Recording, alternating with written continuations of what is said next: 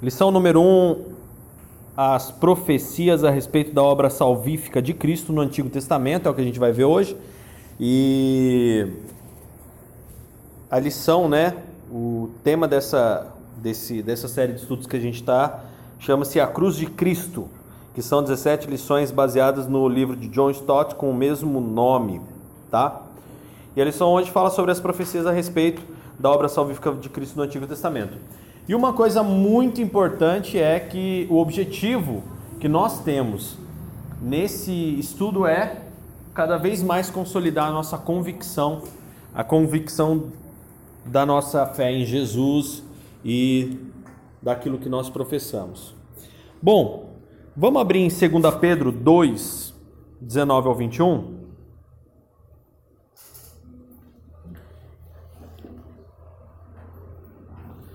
2 Pedro 2.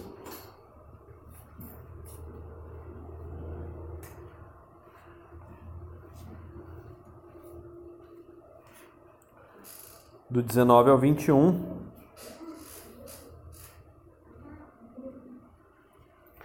Aí eu vou pedir para Carol ler para a gente. Versículo 19 ao 21.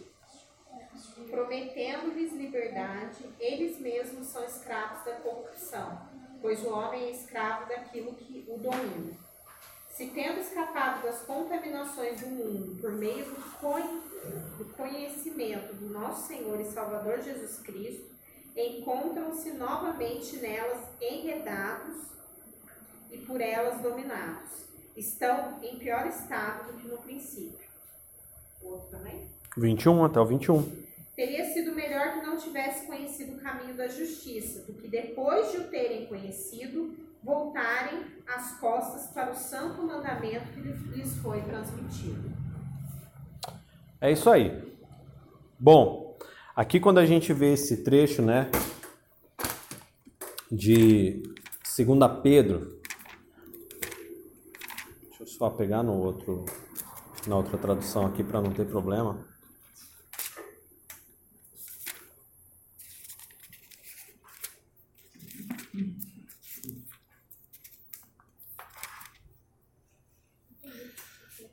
É...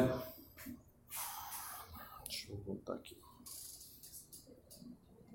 2 Pedro 2, 19 ao 20. O que, que acontece? É, Jesus veio para trazer uma liberdade, né? Não para nos tornar escravos de nada mais. E realmente para que nós fôssemos livres, tá? Livres. Uma coisa que é bem interessante da gente ler aqui nesse versículo é porque todos ficam escravos da corrupção, porque aquilo que você, que a pessoa é derrotado, né, ela mesma fica escravo daquilo. Tá? Então, uma coisa que a gente deve hoje entrar nessa lição pensando é o que ainda me derrota meu pensamento, minhas atitudes, é, o meu jeito de fazer e agir, o que ainda me derrota? Esse é o ponto inicial para que nós possamos dizer assim: Jesus, o Senhor é o Deus que liberta, a sua obra é uma obra de salvação, e aonde ainda eu sou escravo? Ainda onde eu sou escravo de um pensamento, de uma atitude, travestida até mesmo de uma boa atitude. Parece que ah, é bom. Às vezes aquela, né, os fins justificam os meios. A gente tem que tomar muito cuidado com isso. Ah, mas lá no final o meu objetivo é esse, mas calma. O que ainda você, no que você ainda está preso? Vamos na introdução? Uma das boas lembranças que muitos guardam da infância é o presente de Natal tão esperado principalmente aquele alcançado em recompensa por metas atingidas. A lição de hoje nos leva a pensar a respeito de um longo período da história em que o homem esperou por um presente de Deus, a sua salvação. Vamos analisar alguns pontos das Escrituras neste sentido e algumas aplicações que eles nos oferecem. Primeiro, revelam Deus como agente ativo. Em todo o processo preparatório para oferecer ao homem salvação, Deus foi o coordenador para lhe dar a oportunidade de restituir o relacionamento com ele. Assim vemos o Senhor trabalhando desde o primeiro contato após a queda do homem, ainda no jardim do Éden, quando afirma sobre a vinda de um Salvador em Gênesis 3 e 15. Posteriormente, na chamada de Abraão para ser uma bênção às nações e por meio de sua descendência, Deus preparou o povo hebreu para ter entendimento da necessidade de um Messias, ou seja, de um libertador, de um rei, de um salvador. Este conceito amadureceu a partir da aliança com eles no Sinai, tá? Quando o povo sai do Egito e até então, uma coisa só para a gente entender, Daniel, por que no Monte Sinai é que amadureceu-se uma aliança ali e esse conceito do Messias esperado? Por que ali? No Sinai é o primeiro contato com Deus, o primeiro contato de Deus, perdão, com o povo de Israel liberto. Até então, a gente vê, vê um, um, um, vamos falar assim, um povo de Israel preso, um povo de Israel cativo do Egito. Então agora, né, depois da aliança com Abraão, da fuga para o Egito, de uma fome lá em Canaã, 400 anos de escravidão, mais um período em que o povo ficou escravo ali aguardando né, a libertação o intermédio, por intermédio de Moisés. E aí o que, que aconteceu? Aí o povo saiu, o povo atravessou o mar, ainda teve aquela, né, aquela quase contenda com o exército egípcio. Agora o povo chega do outro lado do mar, inicia a caminhada no deserto. Agora o povo está numa situação diferente. Agora está iniciando ali um processo. Então é ali que se começa a ser implementada e realmente a aliança e é justamente sobre o Monte Sinai, que é quando Moisés sobe, deixa o povo e fica um longo período recebendo de Deus as tábuas da lei. Então é no Monte Sinai que tudo isso acontece. Só lembrando. No período dos reis, observamos o rei Saul, que mesmo em um momento de declínio de sua conduta, Deus seu agente de libertação também. 1 Samuel 14, 38 e 39. Sem dúvida, Davi tinha compreensão da completa incapacidade do homem em se auto-redimir. Salmo 14, do 1 ao 3 afirma isso. E entende ser Deus o único capaz de fazê-lo, e ele afirma isso em Salmo 3, verso 8. Não podemos ler o Antigo Testamento sem ter essa compreensão. Qual? Sem uma ação exclusiva de Deus, não havia nada que o homem pudesse fazer para reconhecer seus pecados, livrar-se dos seus inimigos ou enxergar algum caminho para reduzi-lo a Deus. Foi por instrução divina que os profetas pregaram sobre o grande amor que existe no coração de Deus para oferecer ao homem um ato redentor seja na particularidade com Israel ou entre povos pagãos, como no caso de Nínive, nos dias de Jonas. Temos compreendido que, se não for pela misericórdia de Deus, não temos nenhuma condição de desfrutar as bênçãos oferecidas na cruz. Será que nós temos essa compreensão? Que se não é a misericórdia de Deus, nada irá nos acontecer. E quando a gente fala é, condição de desfrutar bênçãos oferecidas na cruz, né? Quando a gente fala das bênçãos oferecidas na cruz, engloba tudo, engloba a vida que você vive hoje. Por quê? Porque a gente sabe se não fosse a presença de Deus na vida das pessoas e o contato direto e o arrependimento constante e dia a dia Jesus agindo na gente, nós sabemos que a nossa família é um lixo. O nosso trabalho é um lixo. A gente sabe que a presença do Espírito Santo é que fez com que nós evoluíssemos tanto, inclusive no campo tecnológico, pessoal, espiritual, em todas as esferas científica, né? na engenharia civil, aeronáutica, naval, bélica, na, na engenharia, na, na construção, em tudo. Se o mundo chegou em somente dois mil anos, o que a gente chegou é porque Jesus está agindo.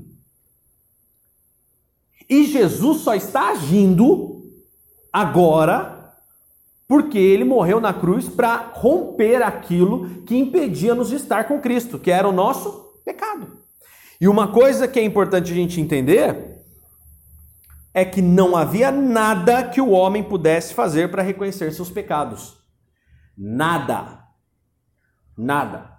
Jesus chega em Marcos e fala aquela célebre frase: Mas o que é impossível para o homem é possível para Deus.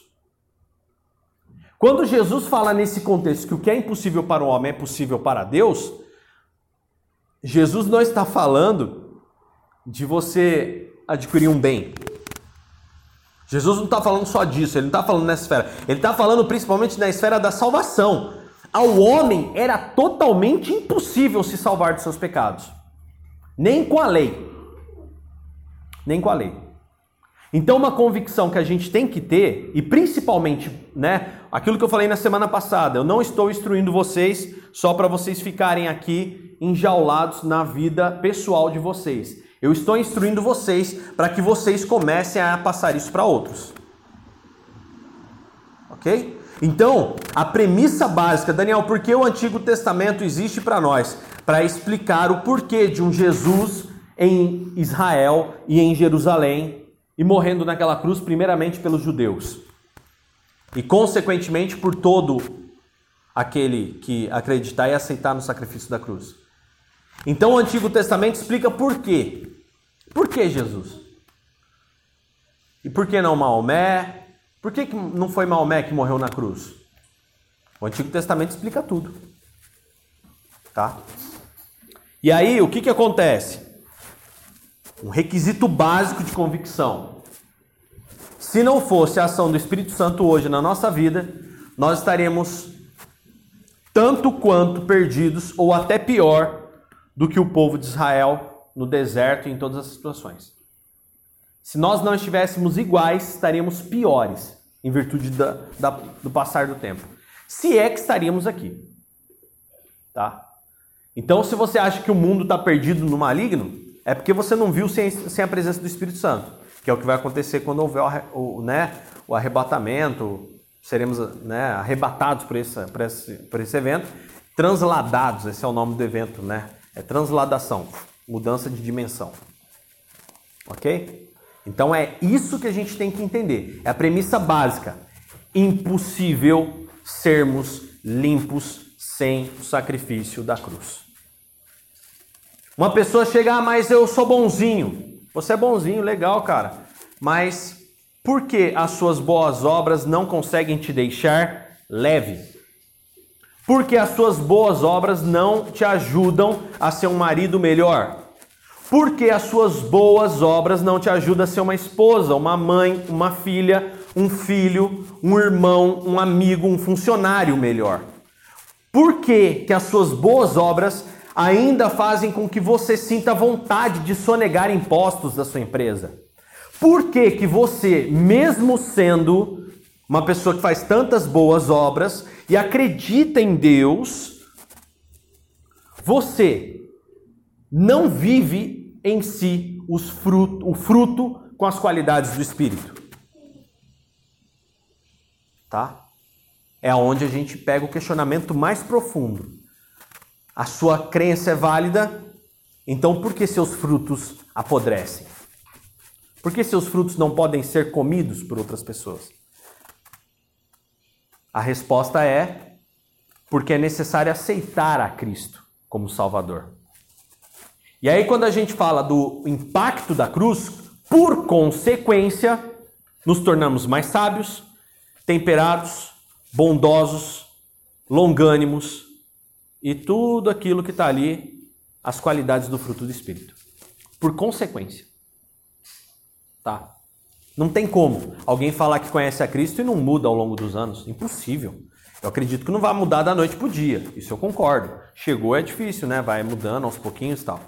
Agora, é impossível alguém caminhar 20 anos na igreja, dizer-se cristão e não ter frutos do Espírito, nem pelo menos 50%, irmão. Misericórdia! Será que o sacrifício da cruz está sendo validado em sua vida? Temos compreendido que, se não for pela misericórdia de Deus, não temos nenhuma condição de desfrutar as bênçãos oferecidas da cruz? A pergunta que a gente tem que levar nesse primeiro parágrafo, aqui nessa primeira parte da lição é: eu tenho desfrutado. Desfrutar é absorver, é você consumir o fruto. Eu tenho consumido o fruto das bênçãos oferecidas da cruz? além da própria esperança da salvação e vida eterna? Eu tenho vivido isso?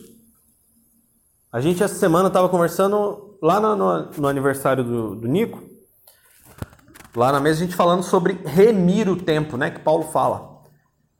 Será que eu sei usufruir bem meu tempo? Será que eu sei realmente trabalhar com a sabedoria divina? Será que eu estou usufruindo fruto da sabedoria? A cruz libera o perdão. O perdão, quando clamado por mim, Senhor, me perdoa, me leva a um segundo estágio, que é me aproximar do Senhor.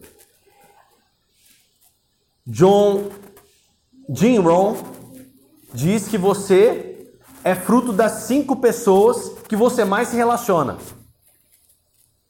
Se você é próximo de Cristo, e se você realmente se relaciona com Cristo, ele teria que ser uma das cinco pessoas mais próximas de você. E em você deve haver marcas e tem que haver evidências de que ele está presente com você, que você está em companhia dele. E por que não há evidências? Eu tenho desfrutado as bênçãos oferecidas da cruz?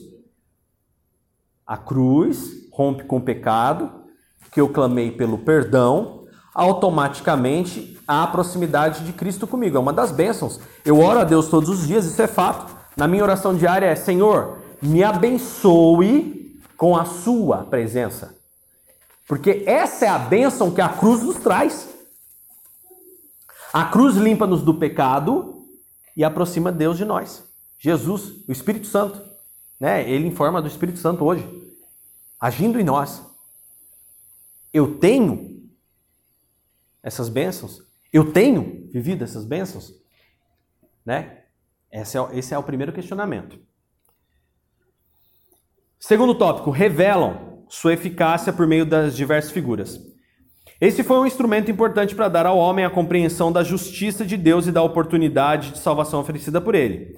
Diversos acontecimentos na história registraram evidências da cruz. A exemplo, primeiro, Arca de Noé, onde vemos uma família que acreditou na palavra de Deus, entrou num abrigo salvador oferecido por Deus. Então, a Arca de Noé é uma figura que revela a eficácia da cruz. A Arca de Noé mostra para nós que quando estamos em Cristo, estamos abrigados num Salvador. Abrigados de quê?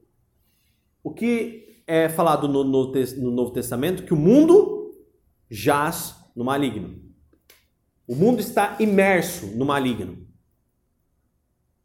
Um dilúvio de maldade. Aonde estamos abrigados? Em Cristo. Então a Arca de Noé foi a primeira figura de linguagem para que nós possamos entender a, a função. A libertação de Israel do Egito onde vemos o povo recebendo a providência de Deus para a redenção da escravidão do jugo egípcio. Isso é para nós uma figura de linguagem de que nós fomos libertos do nosso pecado. Aquilo que a gente leu em, em, primeira, em 2 Pedro diz que nós éramos escravos porque nós cedíamos às nossas tentações. E quando nós perdemos para algo, nos tornamos escravos daquilo. Só que a libertação de Israel do Egito é um paralelo com a salvação na cruz conquistada na cruz, agora nós vencemos o nosso pecado. Agora o Espírito habita em nós e nós podemos dizer: não, Eu não vou ceder ao pecado. E quando você diz não, eu não vou ceder ao pecado, é porque o Espírito hoje age em você, está próximo, te convencendo. Se não fosse o Espírito próximo, você cederia ao pecado fácil, fácil. E se você está distante do Senhor, está com Ele afastado, não está próximo, você cede ao pecado também. Mais facilmente. Terceiro, essa obediência de Abraão e ir para o Monte Moriá, onde Deus apresenta uma vida em favor de Isaac. Esse paralelo é o que? Paralelo da obediência. O paralelo da confiança.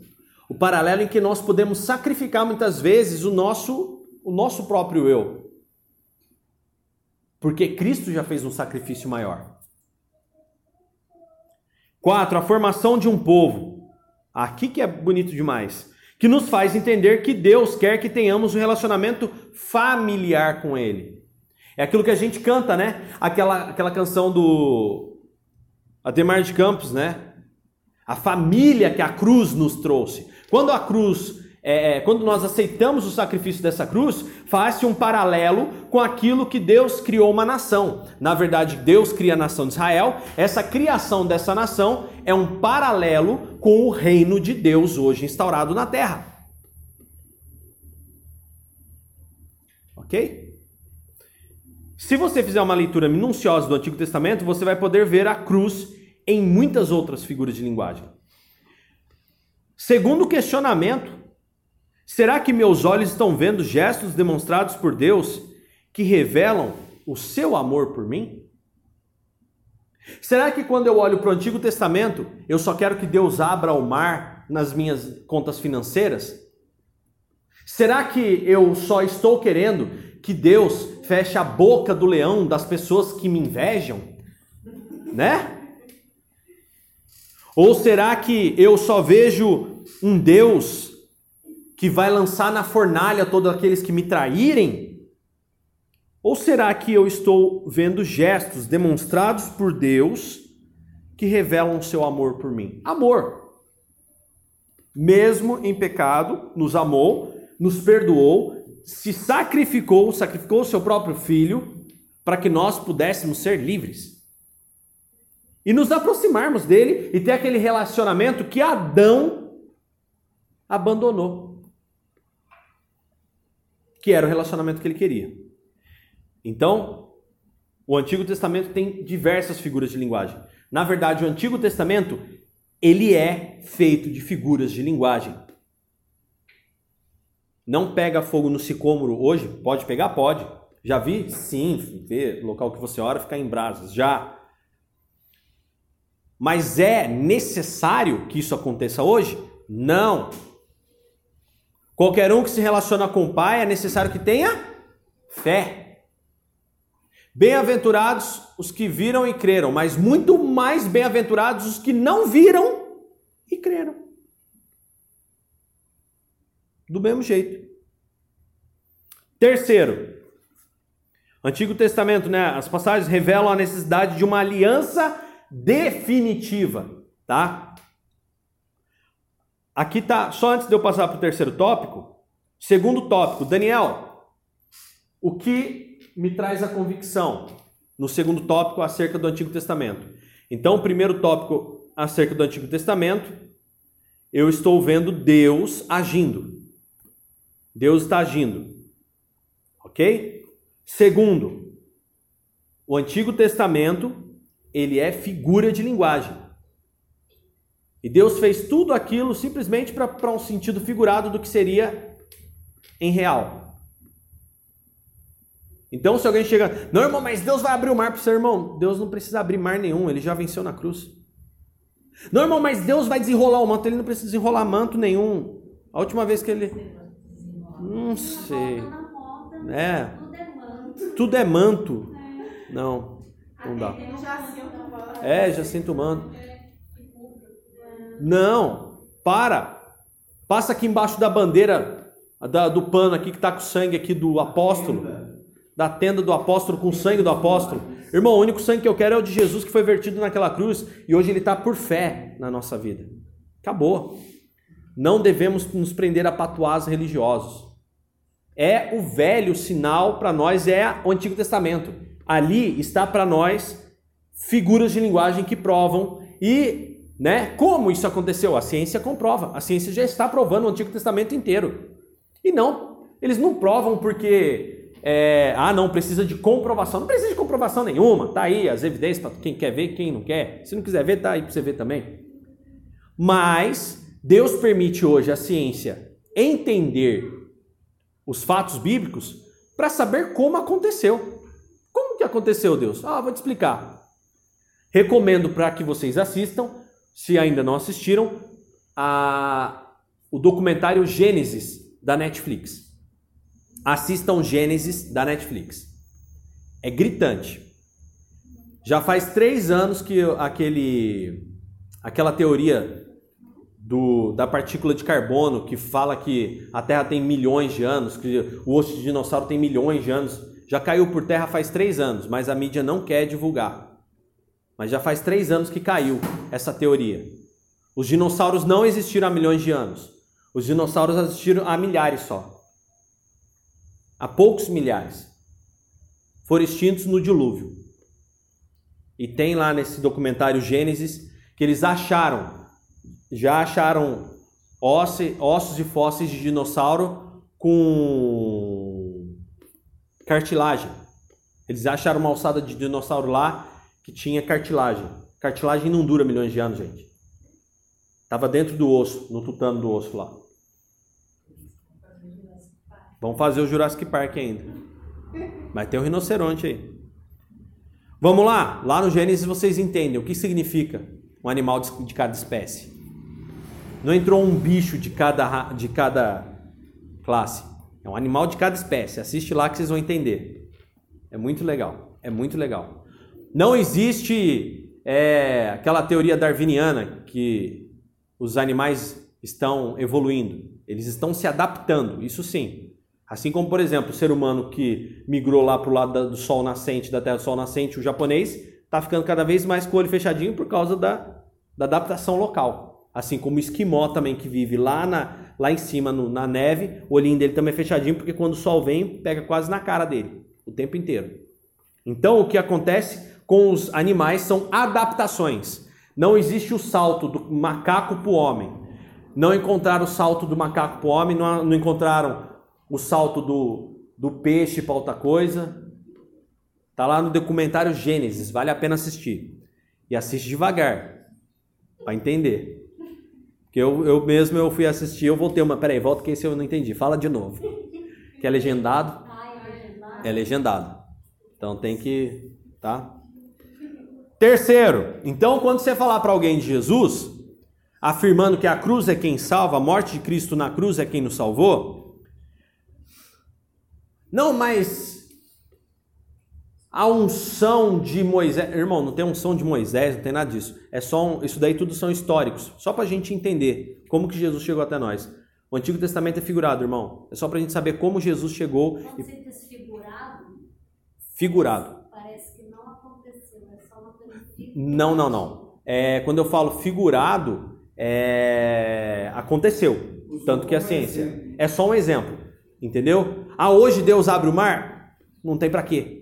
Hoje em dia não tem para quê. Ele pode? Pode, mas não tem para quê. Mas quando eu falo figurado, é, é, são ilustrações para o que é o reino de Deus hoje, realmente.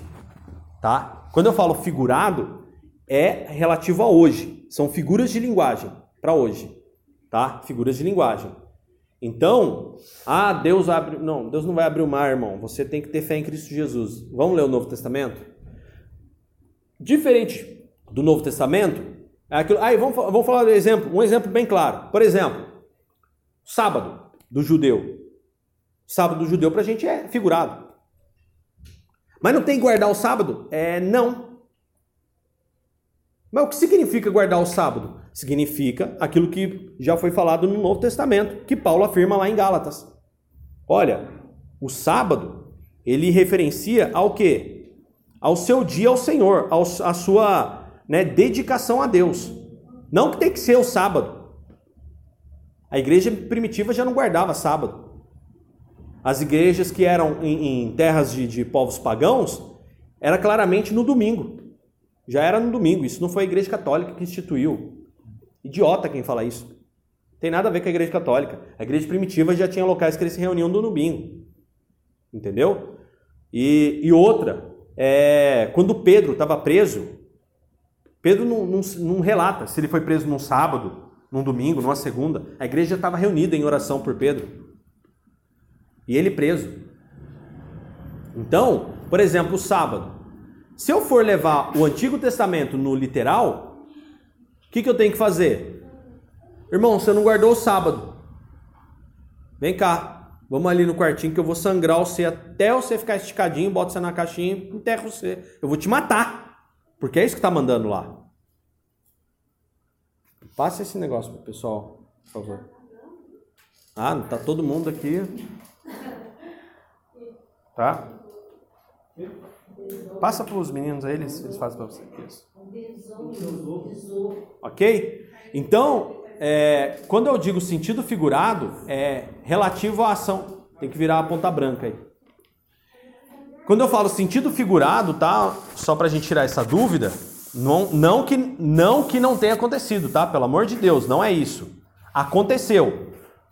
Só que hoje em dia não tem como eu praticar aquilo que foi, entendeu? Falado ali. Então, não se guarda o sábado. Guarda-se para o Senhor o seu dia. É importante tirar um dia para o Senhor. É importante. E a gente hoje sabe que, na verdade, o ideal seria todos os dias para o Senhor. Todos. E é ideal que um dia a gente se dedique a isso. Tá? É... Então, já o Novo Testamento, quando Jesus chega ali, e por exemplo, aí que vem a parte dolorida, tá? Jesus chega no Novo Testamento e fala assim: ó, quando alguém quiser roubar a tua túnica, não dê a túnica, não. Dá a túnica e a capa. Aliás, quem quiser roubar a capa, dá a capa e a túnica. Não, tem a roupinha de baixo lá, a mais fininha. Entendeu? Aquilo, que, isso que Jesus fala, ó, quando alguém quiser lhes bofetear uma face, Ofereça outra também, não fica, não, você quer bater. Literalmente? Literalmente ali. Ali é literal. Estou falando sério. Quando Jesus fala ali, esbofetear, existem pessoas. É porque o que acontece? Ali entre eles tinha um hábito. Vocês lembram aquele fato que aconteceu uns anos atrás? Que tava um, um cara falando e aí o árabe pegou o sapato e jogou o sapato no cara? É uma bofetada, tá? Então, por que, que ele faz isso? Ele significa, ó, você está debaixo do meu pé, você não tem moral. Humilhando, vou humilhar você. Ah, pois não jogue o esquerdo, não. Joga o esquerdo e joga o direito também, então, em mim aqui. Vem cá. Entendeu? Ou seja, se é para sofrer desaforo, sofra dois desaforos, então, se é para falar a verdade. Entendeu? Aí cai naquilo que eu postei hoje. O tempo é o melhor amigo de quem persevera, amigo. Só o tempo vai mostrar, o tempo vai curar, o tempo vai queimar, o tempo vai resolver, porque o tempo é o melhor amigo daqueles que persistem. Ponto. E ponto final. Mas não é assim ficar torcendo. Ah, não! Quem está em Cristo Jesus deixa o tempo rolar. Eu vou trabalhar, eu tenho mais o que fazer, ficar torcendo para nada é ruim. Não torço nada, chefe. Vou gastar minha energia torcendo para é, cara. Não, não. é sabor de mel, pô.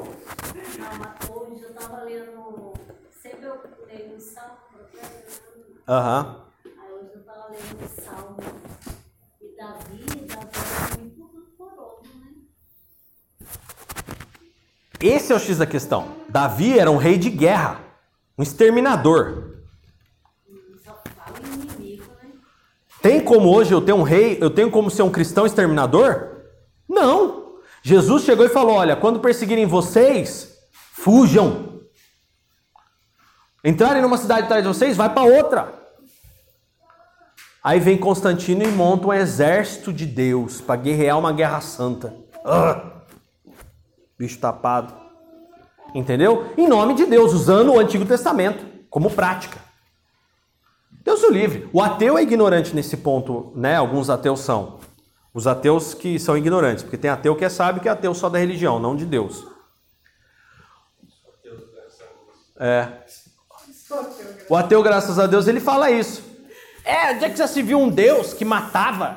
Onde é que já se viu um Deus que, que colocou aquele rei segundo o coração dele para matar o rei mais sanguinário de Israel? Foi o rei escolhido por Deus. Chucreza é outro tempo, não tem nada a ver com hoje. É outras épocas, outras eras. Esse mesmo Deus abriu o chão, engoliu a, a família toda lá, do, daquele povo contendioso. Mas a gente está falando de homens numa era praticamente pós-glacial, vamos dizer assim. A gente está falando de homens, tá? A gente está falando de homens que eram neandertais melhorados. Era um povo burro, ignorante. Então ele tinha que fazer umas coisas assim para o povo. Ah, meu Deus, e não tinha o Espírito Santo para tocar os corações. O povo só enxergava por figura de linguagem. Então não vou viver o Antigo Testamento, não tem como. O Antigo Testamento ele é um espelho para que nós possamos olhar, que nem, por exemplo, uma figura de linguagem. Por que, que Deus cria a nação de Israel? Porque para nós é, Deus quer criar o reino. Por que, que ele libertou Israel do Egito? Porque esse é um paralelo com que ele quer nos libertar do jugo do nosso pecado, que nós mesmos nos colocamos. Porque foi Israel que se colocou no jugo do Egito. Israel escolheu ir lá para a paz do Egito. Ah, por que, que eu tenho que obedecer ao Senhor? Olha só o exemplo de Abraão. Foi lá oferecer o próprio filho em sacrifício. Deus hoje vai me pedir para botar o Davi em cima de um feixe de lenha e tacar fogo? Capaz, rapaz, que ele vai pedir isso. Não tem necessidade disso, não, gente. Passou o tempo, hoje o Espírito Santo habita e nos dá sabedoria. Ok? Clareou? Clareou? Terceiro, então, quando você for explicar para o incrédulo, irmão, olha, Antigo Testamento, essas histórias são histórias que aconteceram, mas que para nós hoje significa isso. Isso é uma ilustração para isso, ok? Terceiro, revelam a necessidade de uma aliança definitiva. A aliança estabelecida com Israel no Sinai permitiu que o povo entendesse que conduta deveria ter para um bom relacionamento com Deus. A lei determinava que tipo de sacrifício deveria ser feito em favor daquele cuja comunhão com o Senhor estivesse interrompida. Porém, ninguém podia cumprir a lei integralmente. Isso demonstra essa fragilidade da lei. Aí, ó, o que, que eu falei de Gálatas? Paulo, escrevendo aos Gálatas, ele disse: a lei veio como um tutor até Cristo para que fôssemos justificados pela fé. Gálatas 3, 24, na nova versão internacional. Esse texto nos ensina então que a aliança no Sinai foi apenas um guardião. O que, é o tutor? Eu não sou o pai. Eu só sou responsável até que venha alguém que vai ser responsável definitivo. Apenas um guardião para os que creram naquele concerto. A obediência à lei era apenas um caminho para a salvação. Ensina também que a plena estabilidade da relação do homem com Deus só aconteceria na cruz de Cristo. Aí vem a outra pergunta: eu encontro na cruz de Cristo a paz que ela se propõe a me oferecer? Tá? Então isso é muito importante a gente entender. Que quando nós olhamos a aliança que foi feita no Antigo Testamento, não era uma aliança simples. Era uma aliança longa. Só que a própria lei já demonstrava, por quê? Olha, vocês vão se relacionar com Deus assim. Então, para se relacionar com Deus, não é azóio. Não é azóio. Ah, eu vou lá pro rebento, eu faço o que eu quero, e aí eu tô lá no meio da balada, que nem eu já vi casos. O cara tá lá no pagodão, cantando um monte de coisa, sarrando um no outro lá, que é isso que eles fazem. Aí de repente o grupo de pagode lá, porque tem uns três crentes desviados sentados tocando música enquanto o povo chapa, droga e se enfia na zona. Aí o grupo de pagode entra cantando, entra na minha casa, entra no show de pagode. Bicho, você tava ralando a coxa da, da menina até agora, agora entra na minha casa? Você tá achando que Deus é brincadeira, bicho? Deus ele quer, Jesus ele quer uma aliança eterna. Ele existe critério. Jesus não é só as nega, não. Entendeu? Olha o que está escrito em Mateus. Se eu não me engano, Mateus 24 ou 25, capítulo 24 ou capítulo 25, agora eu não lembro qual dos capítulos. Mas está escrito que aquele que perseverar até o fim, esse é que será salvo. Quem for perseverante até o fim, aquele que aguentar até os últimos segundos da sua respiração, realmente obedecendo ao Senhor, não abandonando os seus estatutos, sendo fiel a essa aliança, esse é que vai herdar. Dani, mas é a pessoa que passa a vida no rebento que nem o ladrão da cruz, chega no último segundo, ah, Jesus, pá. Você está esperando isso? E se não der? Você vai contar com a sorte? Dá para contar com risco? E se não der? O ladrão da cruz teve aquela oportunidade.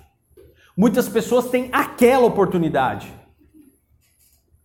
Hoje nós estamos tendo essa oportunidade. Aí, quando eu tenho essa oportunidade de me santificar e fazer uma aliança verdadeira com, com o Senhor, eu não faço. Aí o que eu me torno? Negligente. Negligente.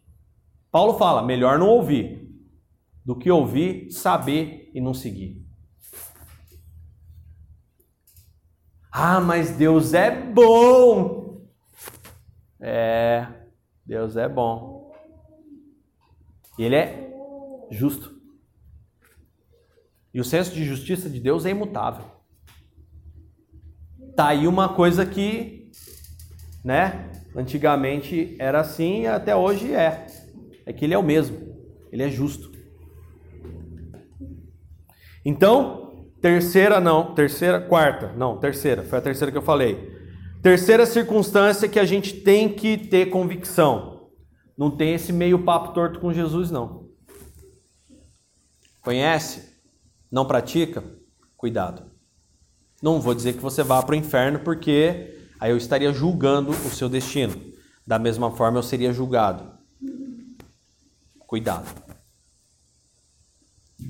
Mude o quanto antes o encontro na cruz de Cristo, a paz que ela se propõe a me oferecer, encontro na paz de Cristo, a paz que ela se propõe a me oferecer.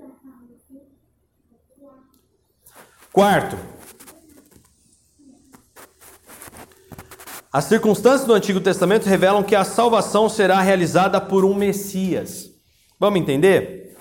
Sem dúvida, o profeta que descreveu com maior exatidão a pessoa do Messias e a obra dele foi Isaías.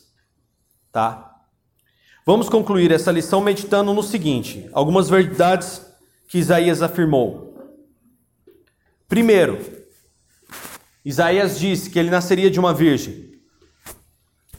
Segundo, Isaías disse que ele deveria sofrer em favor de muitos. Isaías 53. Terceiro, Isaías disse que ele é a própria divindade. Ele não é uma segunda pessoa. Ele não é outro. Ele é a própria divindade. Ele é Deus.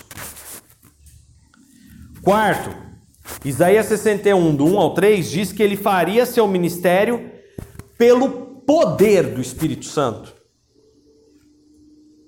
Ok?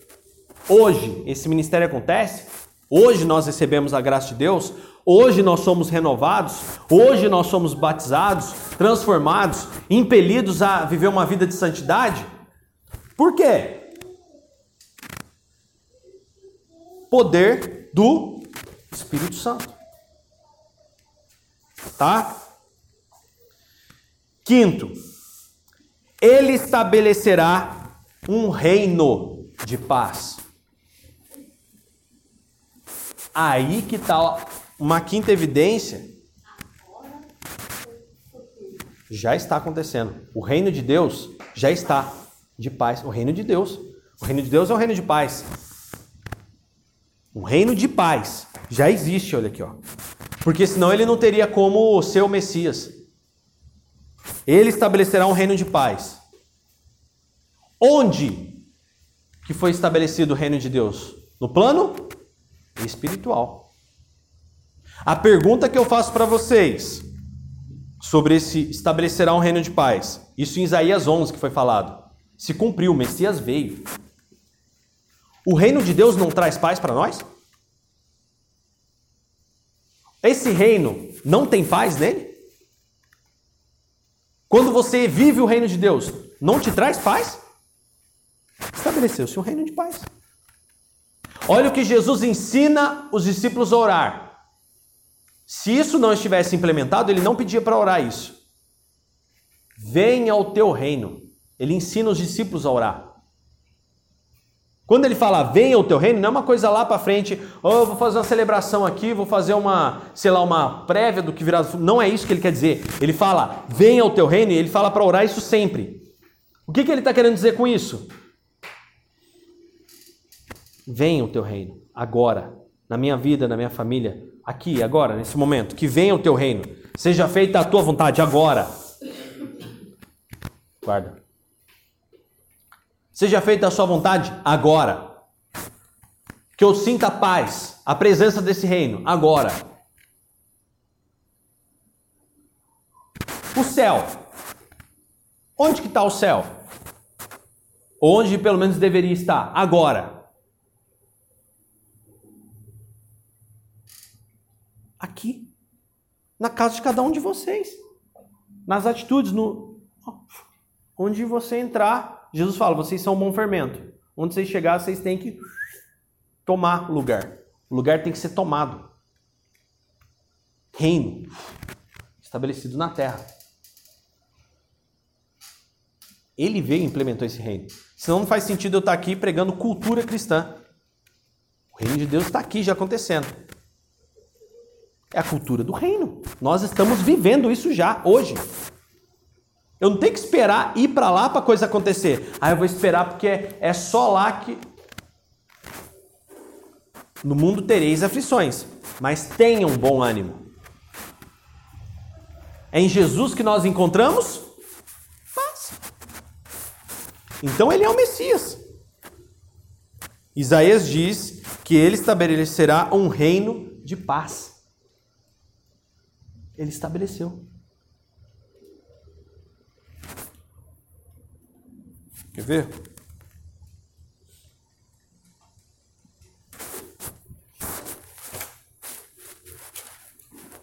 Gálatas 5, 22.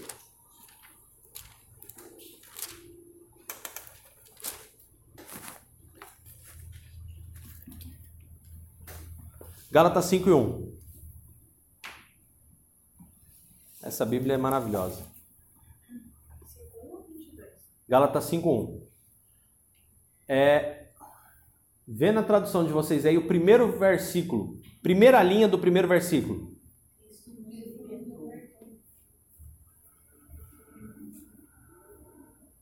Cristo nos libertou. Justamente. Olha, olha o que, olha o que diz aqui. O que? O que aconteceu, gente? Ah. É só pisar. Pisa nele. Porque aquele pernilongo de cavalo se pegasse criança judia.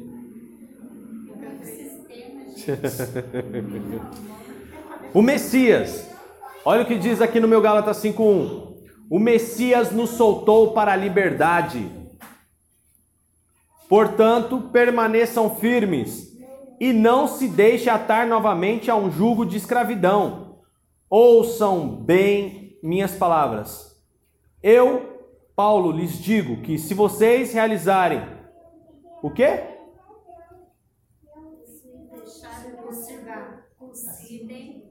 É, se vocês realizarem a circuncisão, o Messias não lhe servirá para nada. Diga outra vez: todo homem que permite a realização da circuncisão é obrigado a cumprir toda a lei. Vocês que tentam ser declarados justos por meio do legalismo, que é a lei, estão separados do Messias. Vocês caíram da graça de Deus, mediante o poder do Espírito que atua em nós, porque confiamos e somos fiéis. Guardamos com certeza a esperança de obtermos a justiça e se a ser cumprida. Vamos agora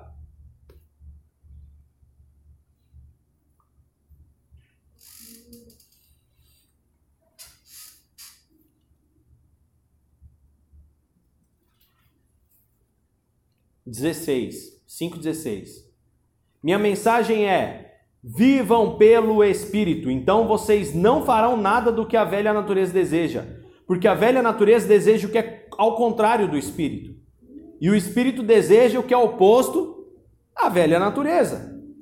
Eles se opõem um ao outro, de modo que vocês perceberão a incapacidade de realizar todas as suas boas intenções. Mas se vocês são guiados pelo espírito, não se encontram em sujeição, sujeitos ao sistema resultante da perversão ou corrupção da lei, ilegalidade. É evidente que a velha natureza realiza o que a velha é evidente o que a velha natureza realiza. Ela se expressa mediante a imoralidade sexual, a impureza e indecência, adoração de ídolos, uso de drogas alucinógenas para entrar em sintonia com o oculto, rixa, contenda, ciúme. Sua Bíblia é muito estranha. É, minha amiga, a minha Bíblia aqui. É, essa daqui é. Mas aonde está escrito droga aí? Aqui, drogas alucinógenas, ó. Uso de drogas alucinógenas, no capítulo, no versículo 20. Lê para mim o versículo 20 de vocês. Tá. A adoração de ídolos, as feitiçarias, as inimizades. Feitiçarias. Como que é uma feitiçaria? Faz uma poção, bum, toma um, um xaropão para se conectar com os espíritos. Ué, Santo Daime. é o santo daime. Drogas alucinógenas. Para entrar em sintonia com o oculto. Rixa, contenda, ciúme, ira, ambição egoísta, divisionismo, intriga e inveja, embriaguez, orgias e coisas semelhantes a essas. Advirto-os agora, como já fiz antes. Os que praticam essas coisas não terão parte no reino de Deus. Olha aí. Falando do reino de Deus, como parte aqui, ó. Sim, agora. acessos de raiva. É, mas o fruto do Espírito. Aí ele fala de um fruto e as qualidades. É amor, alegria, paz, paciência, afabilidade, bondade, fidelidade, humildade, autocontrole. Não existe nada na lei contra essas coisas. Além disso, quem pertence ao Messias Jesus, que aqui é Yeshua, condenou a velha natureza à morte na estaca, ou seja, na cruz, com as suas paixões e desejos, já que é pelo Espírito que temos vida, que seja também pelo Espírito que ordenemos a vida diária. Eu gosto da minha frase aqui, tá mais bonita. Vai lá. Que o Espírito de Deus que nos deu a vida controle também a nossa vida. Ó, parece frase de Facebook. né? Não nos tornemos, aí vem o 26. Eu com Rosinha. Você tem o 26 aí? Olha o meu 26 aqui. Não nos tornemos convencidos, provocando e invejando uns aos outros. Nós não devemos ser orgulhosos. Aí, viu? Não nos tornemos convencidos, provocando e invejando uns aos outros. Entendeu? Olha. Tá. É, Jesus fala mesmo, hein? Tem um amigo meu, Dida, que é guitarrista, ele fala assim: quando Jesus fala, ele até articula, né? Gente, então o que que acontece? Falando aqui acerca da lição, né? É, qual que é o quinto, o, o quarto tópico? A salvação é realizada por um Messias. Então, o que, que acontece? Ah, não, todos os caminhos levam a Deus. Não discuta com o incrédulo quando ele falar que todos os caminhos levam a Deus. A discussão com o incrédulo, na verdade, a discussão com ignorante nenhum acerca de nenhum assunto leva a nada. Salomão já fala: não repreendas o tolo, tá? Porque senão você vai se tornar mais tolo ainda. É. É lançar pérola aos porcos. Sorria e acene. né? Sorria e acene. É verdade, você tem razão. É uma habilidade, né? Não contender e não, né, né? não lançar pérola aos porcos. Agora, a pessoa está aberta. A pessoa tem dúvidas. A pessoa quer saber a verdade. Quarta verdade. Amigo, nós precisamos de um Messias. Nós precisamos. Quem se, lembra? É, quem fez projeto Marcos sabe que a palavra Messias significa ou Cristo, Cristo, Messias ou Rei prometido. Nós precisamos de um Rei prometido. Não adianta. Quem que é o Rei prometido? É aquele que morre pela causa. É aquele que dá a vida, sofre em favor de muitos. Isaías 53. Morre em favor de muitos. Pela salvação de muitos. Pela libertação de todos. Ok? Então, você tem que testificar com convicção essas verdades. Não pode haver dúvida no seu coração. Nossa, mas precisou mesmo o sacrifício na cruz? É claro que precisou, filho. Ele pagou um preço que era impossível. E Deus se fez homem para fazer isso por nós, porque seria impossível aos seres humanos fazer isso. Foi era impossível. Você não pode se limpar. Você precisa do sangue vertido na cruz. Você precisa aceitar o, o sacrifício da cruz. Só o sacrifício dos animais não cobria, né, o pecado. Não cobriu. Na verdade, Deus, aí chega lá em, em, 1 Samuel, que Samuel fala: Saul, você não entendeu que ele não quer sacrifício? Isso já Samuel, há quantos mil anos antes? 1400, dois mil anos antes de Cristo. Samuel já falava isso. Saul, você é burro? Não é o sacrifício que resolve, é a obediência. Samuel, lógico, só falava isso porque ele tinha o Espírito. E é outra verdade que, que todo mundo tem que crer. Que esses homens só podiam profetizar porque havia uma porção limitada de Espírito. Moisés tinha essa porção limitada de Espírito quando ele precisou delegar para se desobrecarregar como homem, que estava sobrecarregado, foi tirado uma porção e derramado sobre 70. Irmão, Moisés fazia o trampo de 70 homens, velho. Uma parte. Só tirar uma porçãozinha aqui para 70. Pensa a obrigação desse cara. É, descobriu um corredor de 70 aí. Concluindo, o escritor aos Hebreus afirmou que os crentes do passado não seriam aperfeiçoados sem nós. Hebreus 11, 39 e 40 fala sobre os heróis da fé. E nós, hoje, somos a continuação desse processo. O que começou lá em Abraão, perpetua em nós. O que perpetua? A presença do agir de Deus. O que lá em Abraão era Aba, ou Adon, né? Adonai, se tornou Jesus em carne e osso e hoje está entre nós em espírito, o Espírito Santo de Deus. É isso, perpetua em nós. É a conclusão da boa obra, né?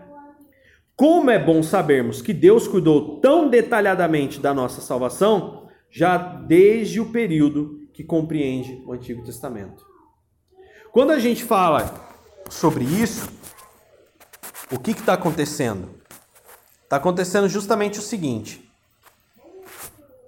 Eu estou falando, gente, de 7 mil anos aproximadamente de cuidados. 7 mil anos de cuidados. Tudo que existe aí veio depois. Não existe nada com 7 mil anos a não ser o cristianismo. Nada. Tem um pessoal com uma contagem doida lá de 10, 12 mil anos. Não tem 12 mil anos. Para com isso, larga a mão de ser ignorante. A gente sabe pelo como da ciência hoje,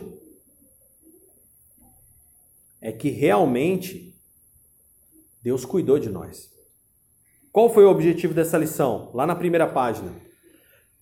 Acabei não lendo porque a ordem está diferente aqui. É mostrar as formas como Deus preparou a história do homem para a obra de Cristo, a obra da cruz, perdão, né, de Cristo no Antigo Testamento. Como que Deus preparou? Deus preparou como um agente ativo, a eficácia por meio de figuras de linguagem, necessidade de uma aliança definitiva desde sempre e a previsão, né, de um Messias. Então, no Antigo Testamento já havia o anúncio de um Messias. E o versículo chave dessa lição é o que? Ora, todos esses que obtiveram bom testemunho por sua fé, não obtiveram contudo a concretização da promessa que eram os heróis, né? Por haver Deus provido coisa superior ao nosso respeito, para que eles, sem nós, não fossem aperfeiçoados. Ok? Então, quando eu falo dos heróis da fé, eles na verdade foram a primeira parte. É só a ponta do iceberg.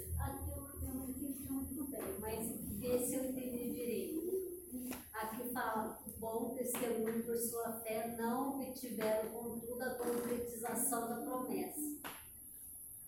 No caso de Moisés, ele não entrou na terra prometida, não concretizou a promessa. Abraão não viu uma nação. Então, Abraão também não viu a, tanto quanto a areia da praia. Né? Não viu.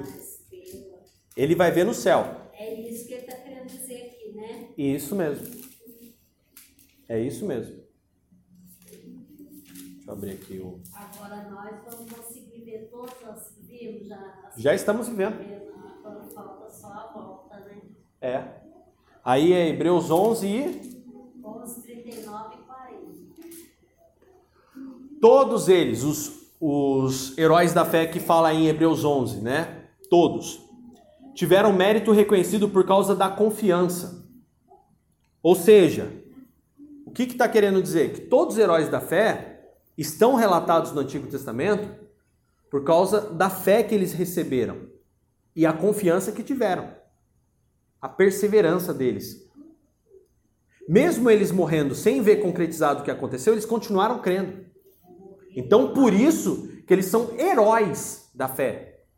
Eles não desistiram, né? Não desistiram, mas detalhe, hoje a gente tem o Espírito habitando. Eles não tinham, eles tinham uma porçãozinha ali e, a, e, tudo ao redor deles, até a própria mulher, filho, irmão, não tinha espírito, só o cara. Nossa, só o cara. O povo só reclamando. Gente, vocês não têm noção do que seria isso. Hoje, com o espírito agindo, eu já acho uma dificuldade nas pessoas ao redor da gente na rua. Imagina sem.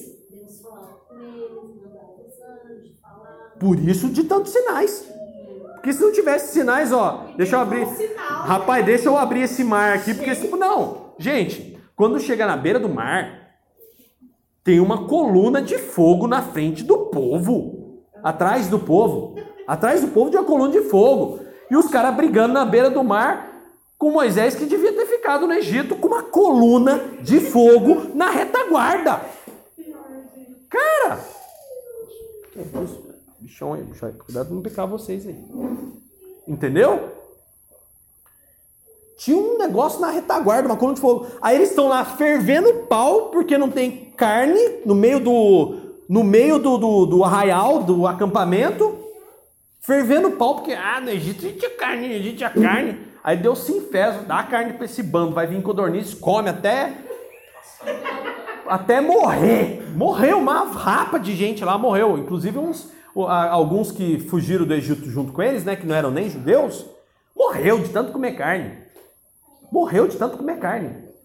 Deus deu carne, deu carne, deu carne, deu carne. Aí o que acontece? Gente, essas ignorâncias todas aconteciam com uma coluna de fogo na cara dos caras. Não, uma vez eu preguei isso num retiro. Eu falei, gente, A gente não tem noção do que é a ausência do Espírito Santo. A gente não tem noção. A cegueira da ausência do Espírito Santo deve ser absurda. Os caras tinham uma. Gente, se essa árvore pegar fogo aqui do nada e não se consumir na minha esquina, eu não saio mais da igreja, eu fico sentado embaixo dela. É sério, gente? Ah, para, bicho, eu vou amanhã levantar, abrir empresa pra quê? Vem cá ver eu debaixo dessa árvore pegando fogo aqui, mas não consumindo. Vem cá ver nós. É sério, gente? Eu vou pra quê que eu vou fazer isso? Para, nossa, para Brasília aí.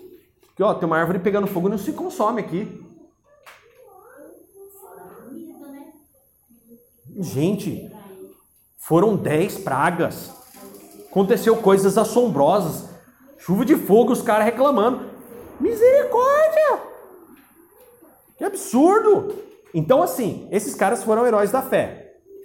Contudo, né, confiança e tal. Entretanto, não receberam o que lhes fora prometido. Porque Deus planejou algo melhor, que nos envolveria de forma tal que apenas conosco eles alcançariam o objetivo. Porque o objetivo desses caras, né, Abraão? Oh, Abraão, você vai ser pai de uma grande nação. Uau, Israel! Não, você não sabe do que eu estou falando. Deus preparou algo melhor. Moisés, você vai ser o libertador de um grande povo. Israel, não, você não tem noção ainda do que eu estou dizendo. Você vai, você, não, você ainda vai entender. Sim, sim, sim. Os caras vão sentar e vão falar: Uau! Nem os discípulos. Ó, oh, vocês vão sentar em 12 tronos, ó, oh, aquele à minha direita, à minha esquerda. Vocês não têm noção do que vocês estão pedindo. Não viu, né? É, não chegou nem no pensamento. Entendeu? É muito maior. É muito maior. Então, é, é disso que o reino de Deus fala. E é essa visão que as pessoas não têm. As pessoas se cegam por causa de um carro, por causa de um emprego, por causa de uma casa, por causa de um. Gente, para, bicho.